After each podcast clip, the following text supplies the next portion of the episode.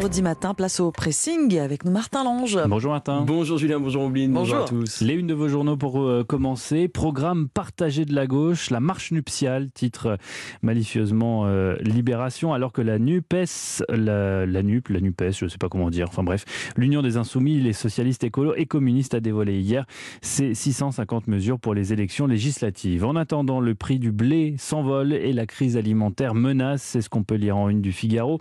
La guerre en Ukraine bouleverse, vous le savez, le commerce des céréales et les mauvaises conditions météo menacent les futures récoltes. Et puis de la terre battue en une des échos. Roland Garros, retour gagnant, titre le journal économique. Après deux années de crise sanitaire, l'édition 2022 se déroulera dans une enceinte entièrement rénovée avec à la clé des recettes records. Voilà pour les une Ombline. On commence avec vous. Quel article euh, vous a tapé dans l'œil ce matin? On a appris hier soir la disparition du compositeur euh, Vangelis, emporté euh, un petit peu plus tôt dans la semaine dans un hôpital français par le Covid. Libération ce matin lui consacre une double page. Vangelis, l'homme qui savait parler au circuit des machines, comme Jean-Michel Jarre, comme le groupe euh, Kraftwerk qui l'entendait, le futur de la musique, maestro du synthétiseur à une époque où la technologie tenait plus du mystère, voire de la magie pour nous autres. C'est au cinéma que le compositeur a posé son empreinte.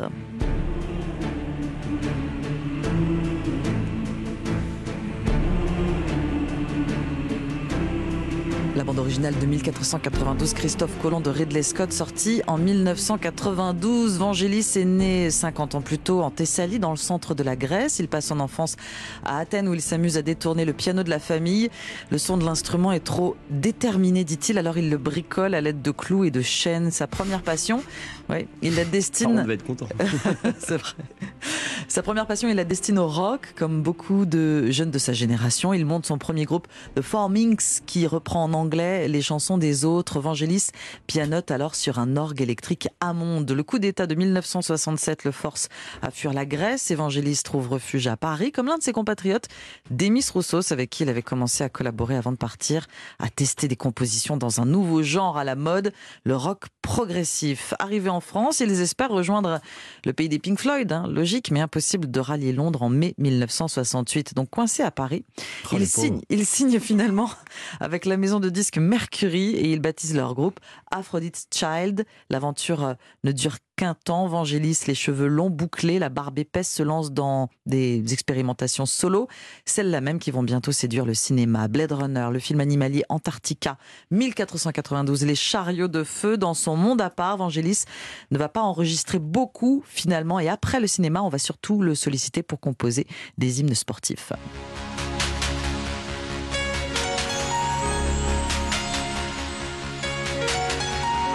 Vangelis, l'homme synthé, décédé cette semaine, on l'a appris hier, Libération lui rend hommage.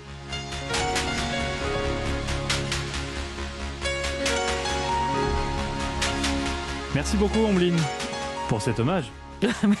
Avec plaisir. Martin, à vous. Oui, on vous a beaucoup parlé hein, de la réforme du bac de Jean-Michel Blanquer, mise en place pour la première fois cette année, Covid oblige, un grand oral, du contrôle continu et surtout des épreuves de spécialité que les élèves de terminale ont passé la semaine dernière. Mais nous ne sommes pas les seuls en France à revoir l'organisation de nos examens. Ce matin, je vous emmène en Grande-Bretagne où une petite révolution se prépare hein, d'ici trois ans.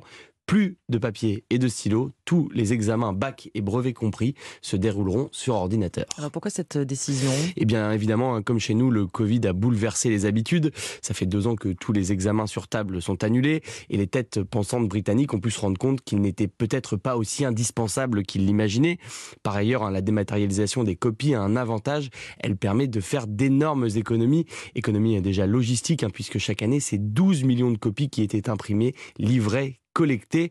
Enfin, difficile de passer à côté de l'argument écologique. Plus de copies, hein, c'est du papier économisé et donc des arbres sauvés.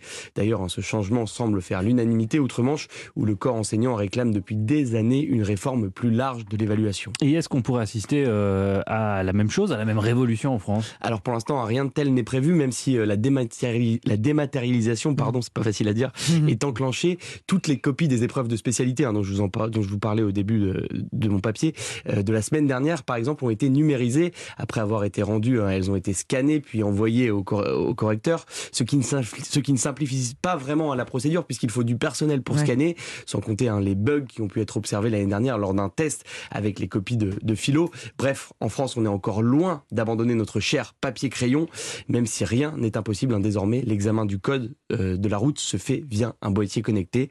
Les Britanniques optent pour la fin des examens avec une copie et un stylo, c'est-à-dire sur le site de West France. Et puis l'un des derniers avantages du papier et du crayon, c'est que c'est ça peut pas se pirater. C'est vrai, c'est vrai, c'est vrai. Tout à mmh. fait. À l'inverse des copies numériques. On peut, les voler, c'est tout. Les perdre. On peut les voler, les perdre chaque année. Il y a des histoires. Euh, oui, non, mais de toute façon, rien.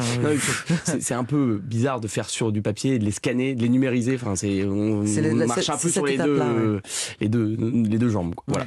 Merci Martin. J'ai choisi pour ma part un article du Guardian traduit en français par le site euh, de Slate, un article qui nous fait découvrir une herbe miraculeuse aujourd'hui ah. disparue. Le silphium, ah. c'est son nom, était à la romantique ce que la truffe noire est pour nous un produit rare d'exception qui peut être mis à toutes les sauces. Car si le silphium était principalement utilisé en condiment pour agrémenter les plats, la plante avait moult euh, applications. Elle pouvait être transformée en parfum, en médicament, mais aussi en aphrodisiaque. C'était le Viagra de la Rome antique, écrit le Guardian. Une pilule bleue 100% naturelle, très prisée d'un certain Jules César. Le général en était tellement accro qu'il en avait stocké plus d'une demi-tonne dans ses coffres, de quoi a priori assurer quelques orgies pépères. L'engouement des Romains pour cette plante... C'est pas romantique pour le coup. Hein C'est pas romantique pour le coup. bah, il, faisait ce qu'il veut, euh, Jules César, hein, tout Jules César qu'il était.